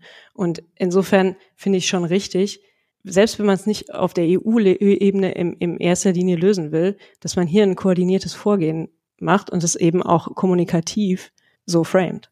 Johannes? Also das Äquivalent zu der Benutzung von Facebook ist jetzt nicht, Marco, wenn du dir dann Nike-T-Shirt anziehst, sondern ich äh, hatte, war sozusagen diesem Argument etwas entgegengekommen, habe gesagt, das ist vergleichbar mit der Schneiderin in Bangladesch, die das, ähm, die das Nike-T-Shirt näht und oder wir benutzen Facebook. Wir sind irgendwie in dem Produktionsprozess.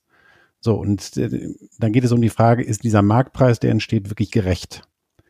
Und ich, das habe ich benutzt, um den Hinweis zu, zu machen, ähm, dass das Steuersystem nicht fragt, ob ein Marktpreis gerecht ist, sondern nur fragt, ob ein Verrechnungspreis angemessen ist. Aber es handelt sich dabei nicht um Verrechnungspreise. Wenn Facebook mir nicht zahlt für meine Daten, ist das ein Marktpreis. Ich bin nicht Teil von Facebook. Und das ist, glaube ich, schon wichtig. Ich weiß, dass es dieses Gefühl gibt, dass man da irgendwie beiträgt, aber das, das ist auch äh, in der analogen Welt so. Wenn ich äh, telefoniere, ja, dann erhöhe ich das äh, System eines Telefonnetzes. Wenn ich die Zeitung lese, dann sehe ich dort die Werbung und erlaube dem dem äh, Blatt irgendwie Werbung ähm, zu schalten und äh, trage zur Wertschöpfung, weil das sind Konsumexternalitäten, die es überall gibt. Wenn ich in die Kneipe gehe, trage ich zur, zur Stimmung dort bei. Wenn ich ins Stadion gehe, bin ich Teil des Produkts. Aber nirgendwo wird die Frage gestellt, ja, muss ich das jetzt irgendwie steuerlich berücksichtigen oder so. Die Frage stellt sich jetzt und die Frage stellt sich heute. Warum? Weil diese Unternehmen plötzlich so wahnsinnig profitabel sind und wir wollen einen Teil davon abhaben. Nee, nee, Johannes, da muss ich dir sofort widersprechen. Äh, die Frage stellt sich deswegen, weil wir keinen Preis dafür zahlen. Alle Beispiele, die du dann genannt hast, dafür zahle ich einen Preis und dann ist es auch okay. Und äh, dann sind die Regeln klar. Jetzt zahlen wir keinen Preis, sondern arbeiten dafür. Genau, aber dann müsstest du ja, das ist, das macht es ja intellektuell so herausfordernd. Und das ist, glaube ich, auch die Schwierigkeit, die mit dem, mit dem, mit dem DST-Konzept verbunden ist. Ähm, wenn es, wenn du es weiterdenkst, müsstest du ja dann sagen, eigentlich müsstest du ja dann einen, einen, einen, einen Lohn dafür kriegen, dass du eine Sucheingabe machst, weil du ja den Wert erhöhst und dafür müsstest du eigentlich äh, sozusagen einen Verrechnungspreis kriegen. Dann müsstest du aber nach den normalen steuerlichen Regeln dieses Einkommen, das du durch deine Eingabe ähm, erzielst, wiederum versteuern als Nutzer. Das will, glaube ich, niemand. Und deswegen gibt es dann diese Verrenkung, dass man sagt, okay, dann besteuern wir trotzdem das Unternehmen und tun so, als ob es ähm, etwas damit zu tun hätte, dass es diesen Preis, diesen Lohn an den, an den Facebook-Nutzer oder den Google-Suchmaschinen-Nutzer nicht ausgezahlt hat wir haben, weil ich glaube, die Frage, wie monetarisieren Facebook und Google eigentlich diese Daten? Das ist ja nicht so, dass sie tatsächlich damit den Datenhandel betreiben, sondern sie monetarisieren sie doch im Wesentlichen dadurch, dass sie Werbung schalten. Und den Hinweis habt ihr eben auch gegeben. Äh, die Zeitung, in der die Werbung stand, hat ja dafür bisher immer ein Erlös erlangt, einen Gewinn erzielt, in der Vergangenheit zumindest. Und diesen Gewinn hat das Zeitungsunternehmen dann eben in Deutschland, in Frankreich, in England auch versteuern müssen. Das gleiche mit äh, Fernsehwerbung und Radiowerbung. Jetzt, und das war der Ansatz, den, den wir uns dann mit Frankreich gemeinsam überlegt hatten, als Kompromissvorschlag statt der Digital Service Tax, diese Digital Advertising Tax zu machen, zu sagen, okay, ist das nicht vielleicht ein vernünftiger Anknüpfungspunkt, der sich auch in das bisherige System ganz gut einfügt, dass man nämlich sagt, der Unterschied ist doch jetzt, dass wir im Prinzip eine globale Zeitung oder ein globales Radio haben, dass eben die Gewinne der Anzeigen vollständig und nur noch in den USA anfallen und eben nicht mehr äh, bei der Frankfurter Allgemeinen Zeitung in Frankfurt, bei der Süddeutschen in München oder beim Hamburger Abendblatt in Hamburg. Und wo dann der Staat auf diese Einkommen der Zeitungsunternehmen oder der ARD oder von RTL zugreifen kann und damit im Prinzip seinen fairen Anteil an dem, was hier in Deutschland passiert und das ist doch das, wie Google und Facebook ihre Gewinne machen durch diese Anzeigen, die natürlich nur deswegen so gut funktionieren, weil sie eben diese riesen äh, Daten haben, dass es darüber gelöst wird. Also wir haben einfach versucht, aus dieser sehr komplizierten intellektuellen Übung, welchen Wert haben Daten, äh, rauszubrechen und zu sagen, kann man nicht das ein bisschen runter wieder dimmen und sagen, wir machen es im traditionellen System. Aber leider hat es auch dafür in Europa keine Mehrheit gegeben, weil eben äh, manche äh, Staaten gesagt haben, wir wollen das auf keinen Fall, weil wir so viel Sorge um unser Steueraufkommen haben. Nach dem Motto, wenn wir damit anfangen, dann enden wir in ganz, ganz komplizierten ähm, äh, Gefilden. Das, da muss ich mal widersprechen, weil das wäre eben doch nicht im, im alten System. Im alten System würde man einfach sagen, dass die Gewinne aus der Werbung besteuert werden. Das heißt, dass man einfach Facebooks Gewinn besteuert und nicht die, nicht die Werbeeinnahmen. Es ist auch im alten System nicht vorgesehen, dass die Werbung dort besteuert wird, wo die Werbung gesehen wird, sondern dort, wo die Werbung sozusagen, wo das Unternehmen sitzt, das die Werbung dann verkauft. Und das würde, würde jetzt auch so passieren. Genau, aber wir hatten bisher einen fragmentierten Markt, der eben äh, ein, ein regionaler, also nach Ländern aufgeteilter Markt war. Also bis auf den Economist und globale und die New York Times. Das ja nicht weiter schlimmer. Im alten System äh, müsste man Facebook dann einfach dort besteuert, wo es seine, seinen Hauptsitz hat oder eine Betriebsstätte, die diese Werbung dann äh, vermarktet. Und ich glaube, die Mindeststeuer schafft ja genau, genau. jetzt an dieser Grenze äh, Abhilfe. Und äh, das Einzige, was dann bleibt, ist eben, dass die ne, dass es auf der Seite der Nutzer das Gefühl gibt, dass sie auch beigetragen hätten, aber nichts dafür kriegen, auch nicht ihr, der Staat, in dem sie leben und die äh, Mitgliedstaaten in der EU, die, die sagen irgendwie, es kann nicht sein, dass diese Unternehmen hier so präsent sind im Internet, aber hier, äh, hier nicht zum Gemein Gemeinwesen beisteuern. Dafür ja aber Pillar One, aber ich habe es ja nur beschrieben als unsere damalige Überlegung, um eine, eine ich habe das vorhin beschrieben mit dem, ne, den Colt auf den Tisch legen, damit wir äh, international alle dazu bringen, dass sie verstehen, dass wir eine internationale Lösung, die aus diesen zwei Elementen äh, Besteuerungsrechte, Aufteilung äh, der Gewinne auf die verschiedenen Staaten und zweitens Mindestbesteuerung, dass wir das brauchen. Ähm, jetzt haben wir es auch so hingekriegt. Insofern glaube ich, braucht man diese ganzen äh, Übungen auch nicht mehr. Ähm, aber natürlich, wir hatten das vorhin ja diskutiert, der OECD-Prozess hat eben diese zwei Elemente. Das eine ist die globale Mindestbesteuerung sozusagen unter Fairness-Gesichtspunkten. Und das, die, der erste Pillar ist die Frage, äh, wer hat welchen Anteil an dem Steueraufkommen. Weil natürlich hast du völlig recht. Eigentlich wäre das ganz einfach nach dem alten Recht äh, Facebook wird in den USA besteuert. So. Und es gibt aber dieses Unbehagen, äh, dass, dass doch wir eigentlich an dieser Wertschöpfung unglaublich äh, äh, beteiligt sind und wir gerne auch einen Anteil daran abhaben möchten. Aber das ist die Position, mit der Indien seit 30 Jahren durch die Gegend läuft. Genau, ich will auch sagen, man kann auch, glaube ich, diesem Unbehagen etwas entgegenkommen, aber auf eine etwas andere Art und Weise. Ich glaube, man kann nämlich argumentieren, dass diese Unternehmen dann hier produktiv tätig sind. Und ähm, gerade wenn man bei der Werbung mal bleibt, es ist ja so, wenn man in Deutschland eine Litfaßsäule mietet, dass die Litfaßsäule durchaus eine Betriebsstätte darstellen kann. Das unterscheidet sich aber meines Erachtens qualitativ nicht so sehr davon, wenn wir jetzt das Handy in der Tasche haben, äh, dass wenn dort Werbung erscheint, ohne dass wir das jetzt wirklich direkt angeklickt haben, dass das so eine Art Mini-Litfaßsäule ist und das dann millionenfach. Und äh, momentan lässt es das nicht zu, dass ein Handy eine Betriebsstätte sein kann, aber man kann vielleicht argumentieren, dass Millionen Handys in einem Land, auf dem dann auf denen dann Werbung geschaltet wird, dass die schon einen Anknüpfungspunkt für die Besteuerung darstellen können.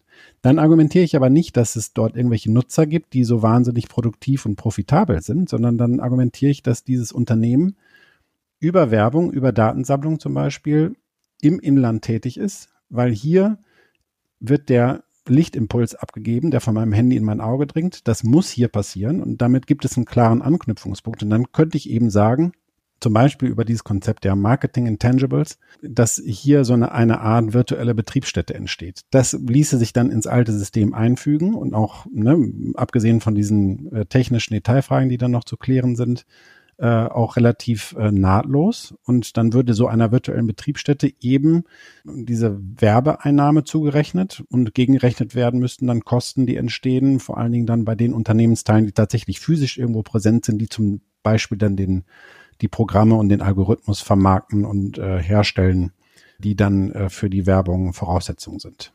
Genau, das ist ja das, was jetzt bei dem, bei dieser Pillar One, der ersten Säule mhm. der OECD genau diskutiert wird und wo wir versuchen, jetzt einen, einen, vernünftigen Ansatz zu finden, der einerseits diese neue Geschäftstätigkeit erfasst, aber andererseits nicht das Kind mit dem Bade ausschüttet für die bisherigen Exportnationen und dazu führt, dass wir in einem großen Umfang Besteuerungsrechte verlieren.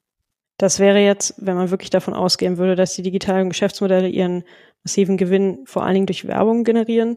Wenn es jetzt aber zum Beispiel darum geht, dass Google neue Produkte entwirft und sich dadurch die Daten von, ich sag mal, ich weiß nicht, allen Frauen von 40 bis 50 weltweit oder in allen Märkten, in denen Google eben aktiv ist, sammelt und die eben in die Weiterentwicklung eines neuen Produktes, was wiederum in den USA eben entwickelt wird, steckt, dann ist es natürlich im ersten Moment absolut verständlich, dass in den USA das besteuert wird. Nichtsdestotrotz sind ja einfach die Gewinnmargen viel, viel größer als jetzt bei einer Zeitung oder bei den, bei den, bei den herkömmlichen äh, oder bei den der analogen, wenn man so will, bei den analogen Unternehmen. Und ich denke schon, dass es zumindest wichtig ist, dem auch Rechnung zu tragen, auch in dieser ersten Säule. Ja, weil diese, diese Gewinne, die, die, diese Produktivität, die diese Unternehmen ja verzeichnen, die übersetzen sich ja auch nicht mehr in Löhne sondern das sind ja einfach riesige Kapitalakkumulationen. Und ich glaube, das äh, reicht jetzt wieder sehr, sehr weit in diese Ungerechtigkeitsdebatte, die, die Johannes eben schon angesprochen hat, rein. Und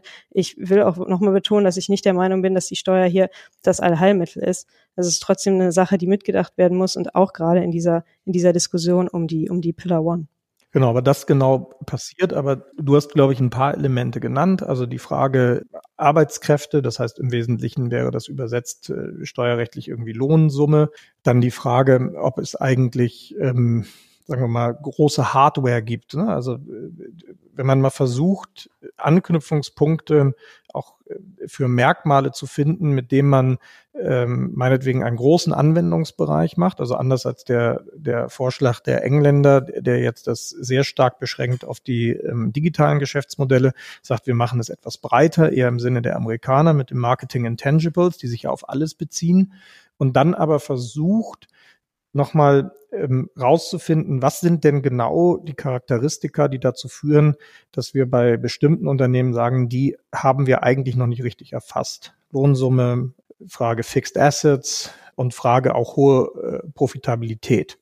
Und darüber wird jetzt sehr viel diskutiert werden in der Pillar One, um da eine vernünftige Lösung hinzukriegen. Aber ich glaube, es wird auch sehr deutlich, dass eben das grundsätzliche Problem nicht eins ist äh, der Besteuerung, sondern dass das das wettbewerbsrechtliche und das Monopolthema ist, dass eben äh, wir inzwischen eine Situation haben, wo es so hohe Markteintrittsbarrieren gibt, äh, was Suchmaschinen anbelangt oder was soziale Netzwerke anbelangt, dass eigentlich ähm, wir jetzt von natürlichen Monopolen reden, aber eben das Aufspalten, mit dem wir klassischerweise mit dem Wettbewerbsrecht reagieren würden, nicht mehr wirklich hilft. Und deswegen gibt das ist aber ein anderer Diskussionsstrang, der auch total spannend ist. Dem stimme ich zu. Johannes? Ähm, ich bin mir nicht ganz sicher, ob die äh, Säule 1 jetzt wirklich die, dann diese Hoffnung erfüllen wird. Ähm, und zwar einfach äh, aus dem Grund, weil äh, das Anliegen von Säule 1 mittlerweile etwas breiter geraten ist. Also da geht es wirklich, dahinter sitzen dann die schon erwähnten Marktstaaten und eben auch die USA. Und ich habe den Eindruck, das ist aber jetzt eher spekulativ, dass es auf eine Regelung hinauslaufen wird, die wirklich auf die Zahlungsströme guckt. Das heißt, es wird dann eben weniger um die Nutzer gehen, als um diejenigen, die dann Werbung kaufen. Dann hat man die Nutzer wahrscheinlich in vielen Fällen miterschlagen, also weil vor allen Dingen ja dort dann geworben wird, wo die äh, Nutzer sitzen. Das muss aber, das kann auch auseinanderfallen natürlich. Damit hätte man dann ein Modell, was dann in dem praktisch konventionellen ähm, in der konventionellen Ökonomie funktioniert, also dort, äh, was etwa die deutschen Unternehmen betrifft, äh, die dort, wo die deutschen Autos verkauft werden, würde dann Teil des Gewinnes angesiedelt, der in den deutschen Autounternehmen erwirtschaftet wird. Aber Google und Facebook müssten dann dort ihre Gewinne ansiedeln, wo diejenigen sitzen, denen sie tatsächlich etwas verkaufen. Ob Datensammlung und sowas berücksichtigt wird, das wird diskutiert. Das ist noch nicht vom Tisch komplett. Ich glaube aber, dass das wahrscheinlich irgendwann vom Tisch kommt, einfach weil es so kompliziert ist. Wir haben uns auch da äh, ausführlich darüber Gedanken gemacht, wie man das machen könnte und kommen eben immer wieder zu dem Punkt, dass wir irgendeine, irgendeinen Zahlungsstrom haben müssen, irgendeinen Cashflow, der zum Ausgangspunkt wird für eine Gewinnberechnung. Wenn wir einfach sagen, da gibt es irgendwie, da werden wahnsinnig viele Daten gesammelt, das hilft uns nicht, weil wir ja das mit dem Gewinn verknüpfen, der dann tatsächlich irgendwann entsteht. Und das ist bei Werbung ist es noch relativ einfach, weil es dann eben diese, diese Werbeausgaben gibt. Aber bei der äh, Entwicklung von neuen Produkten, das was äh, Pola gerade erwähnt hat, ist das eben fast nicht machbar. Weil man dann Google fragen müsste, ja, wie, inwiefern haben die Daten denn eine Rolle gespielt? Und äh, da ist es auch wahnsinnig schwierig, dann ein Typisieren vorzugehen, dann zu sagen, ja, Daten machen eben immer, was weiß ich, ein Drittel des Wertes aus, weil das eben eben vielen, vielen Geschäftsmodellen eben nicht gerecht wird. Ja, Daten können 80 Prozent ausmachen, Daten können aber zum Teil auch äh, vollkommen unergiebig und äh, wertlos sein. Wenn wir nicht äh, eine klare Verbindung schaffen können, dann ist das ein Konzept, was wahnsinnig schwierig und dann eben auch manipulationsanfällig wird. Daher ist das wahrscheinlich, sich auf die Werbung da zu konzentrieren. Das war ein pragmatischer, guter Schritt bei dieser äh, Digital Advertising Text, die jetzt dann vorgeschlagen wurde. Aber das ist wahrscheinlich auch ähm, der Schritt, den man gehen wird, wenn man die äh, Maßnahmen in Säule 1 dann operationalisiert. Was dann wirklich über die Klinge springen muss, das ist diese Idee, dass der Nutzer dann irgendwie eine, eine äh, feste Größe wird im Steuerrecht. Das würde ich momentan darauf wetten. Ja, ich stimme Johannes dazu, dass das äh, schwierig ist. Wir haben uns da äh, bei uns im Institut mal Gedanken drüber gemacht und haben, sehen eben auch dieses Problem, dass es natürlich äh, monetären Strom irgendwie geben muss. Also es muss einen Preis geben und haben uns eben auch gesagt, das Nutzernetzwerk müsste eigentlich als immaterielles Wirtschaftsgut gesehen werden. Also das Nutzernetzwerk, was sich in einem Markt äh, etabliert, äh, sowohl quantitativ, also Anzahl der Nutzer, als auch qualitativ, welche Daten werden erhoben. Das hat Johannes eben angesprochen, ist sehr schwierig, auch das wieder zu übersetzen. Welche Daten sind im Endeffekt in die Entwicklung oder in, eines neuen Produktes oder in die Wertschöpfung wieder eingeflossen und eben auch welche Marktposition hat das Unternehmen, äh, das hat der Wolfgang eben angesprochen. Diese drei Punkte machen am Endeffekt den Wert von so einem Nutzernetzwerk aus. Und wenn man jetzt eben sagen würde, dass das Unternehmen, also das Headquarter, für die Nutzung eines Netzwerkes in einem anderen Land eine gewisse Gebühr zahlt, die sich, die sich eben an dem Wert dieses Nutzernetzwerks berechnet, dann wäre das zum Beispiel der Strom, den man, der, der praktisch der, den Preis, den man im Endeffekt besteuern könnte es ginge mehr in diese Richtung Formelaufteilung, als das eben über Verrechnungspreise zu, zu, zu lösen. Und der, der andere Punkt, den Johannes eben angesprochen hat, dass es einfach sehr, sehr schwierig ist, zu sagen, welche Daten eigentlich im Endeffekt wieder, wie gesagt, für die Weiterentwicklung eines Produktes genutzt werden, müsste man auch über neue Transparenzinstrumente lösen. Also es wäre zum Beispiel die Überlegung, ob man so eine Art Datenerklärung abgeben muss, das ist, muss jetzt nicht bedeuten, dass das Unternehmen offenlegen muss, im Einzelnen, welche Daten sie von wem wann gesammelt haben. Es geht eben darum, gewisse Kategorien offenzulegen. Ja. Welche Daten sammeln wir? Sind das Metadaten? Sind das bezogen, personenbezogene Daten? Wie viel sammeln wir davon? Welche fließen dann wiederum in die Neuentwicklung von Produkten? Und wenn man das auf aggregierter Ebene macht, äh, also zum Beispiel auf Länderebene, dann dürfte das auch nicht zu sehr in die Geschäftsgeheimnisse der der ähm, Betriebe eigentlich reingreifen. Und das wäre zum Beispiel auch eine Überlegung, um dem zu begegnen. Dann äh, würde ich sagen, kommen wir so Richtung Ende jetzt. Ich hätte noch eine kleine Hörerinnenfrage, bevor wir zu den zusammenfassenden Schlussstatements kommen. Ich fand die ganz charmant, deswegen würde ich sie euch gerne stellen, auch wenn das jetzt so ein bisschen äh, unerwartet vielleicht kommt äh, bei diesen ganzen Themen. Macht ihr eure Steuern selber oder habt ihr einen Steuerberater?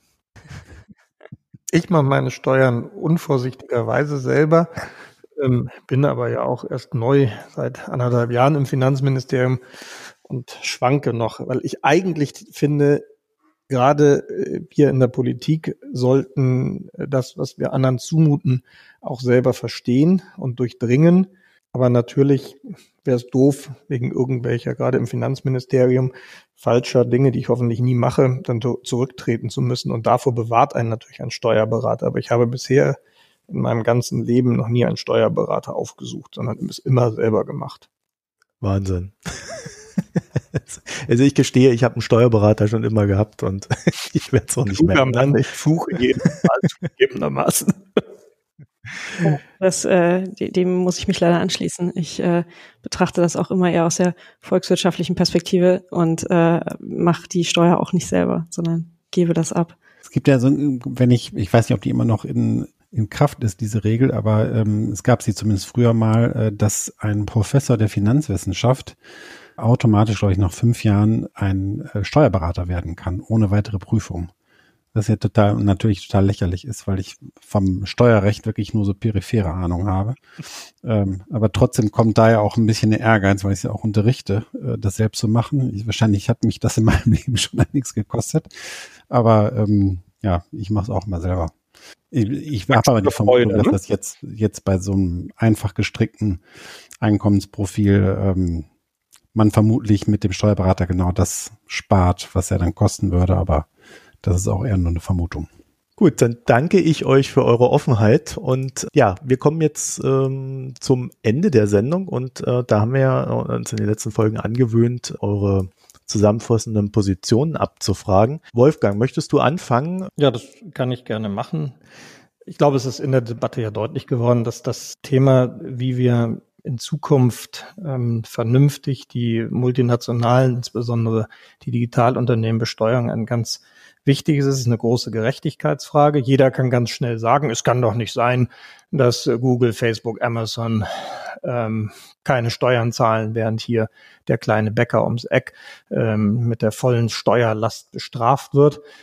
Aber wie man das dann sicherstellt, das ist halt das Komplizierte. Deswegen glaube ich, ist es gut, dass wir jetzt auf internationaler Ebene richtig weitergekommen sind, dass der deutsch-französische Vorschlag zu einer globalen effektiven Mindestbesteuerung viele Freunde gewonnen hat, dass wir den bis 2020 in ganz konkrete Maßnahmen packen wollen und dann unter der deutschen EU-Ratspräsidentschaft im zweiten Halbjahr 2020 auch in europäisches Recht transformieren wollen. Ich glaube, es ist auch nötig, dass wir das jetzt tun, weil wenn wir nicht handeln, dann droht ein Flickenteppich von immer neuen Steuerregeln und die sorgen dann dafür, dass findige Steuerberaterinnen und Steuerberater ähm, die ausnutzen und dann die Unternehmen immer weniger Steuern zahlen. Insofern ist das, glaube ich, ein zentrales Gerechtigkeitsthema und es ist gut, dass wir das angehen und ich freue mich, dass es so viele gibt, die sich dafür interessieren und hoffe natürlich, dass Johannes, Pola und viele andere noch kluge Anmerkungen machen, damit dann am Ende das richtig gefundene System eins ist, wo alle sagen, das ist doch richtig gut. Pola. Ja, also äh, ich würde auch sagen, das haben wir jetzt auch, hat die Debatte deutlich gezeigt, ähm, dass richtig ausgestaltet so eine Mindeststeuer ein scharfes Schwert ist, um schädliche Steuervermeidung zu bekämpfen und dass die OECD-Ebene, die internationale Ebene auch der Sache nach der einzig richtige Weg ist, das zu verhandeln. Die Frage der Allokation der Steuerrechte und die faire Verteilung des Steueraufkommens muss meiner Meinung nach wieder mehr in den Fokus der Debatte rücken. Da hat mich die Debatte auch jetzt hier noch nicht ganz überzeugt, dass wir davon ablassen sollten, ähm, weil ich meine, dass eben auch nur so garantiert werden kann, dass die Herausforderungen, die die Digitalisierung an das internationale Steuersystem stellt, auch dieses ganze Gerechtigkeitsthema eben nur so gelöst werden kann. Ähm, in all den Punkten finde ich weiterhin, dass ein koordiniertes Vorgehen auf der EU-Ebene elementar wichtig ist. Und das eben nicht nur, weil es einfach die rechtliche Umsetzung auch bedarf, sondern auch, ähm, weil der Binnenmarkt einfach der wichtigste Garant für nachhaltiges Wachstum und äh, Innovation ist. Und wie Wolfgang eben gesagt hat, ähm, da die regulatorische Fragmentierung auch wirklich eine Gefahr darstellt. Und Johannes, Ja, ich glaube, dass wir momentan wirklich Zeuge eines äh, wirklich ganz beeindruckenden Prozesses internationaler Koordinierung werden. Und äh, das äh, hatte, wie ich schon erwähnt hatte, in Zeiten von Trump und Putin und äh, Erdogan und Brexit. Und ähm, wir sind jetzt dabei, äh, auf einen internationalen Konsens äh, hinzusteuern, der wirklich ähm, das internationale System der Unternehmensbesteuerung deutlich verändern wird. Und ich glaube auch zum Guten.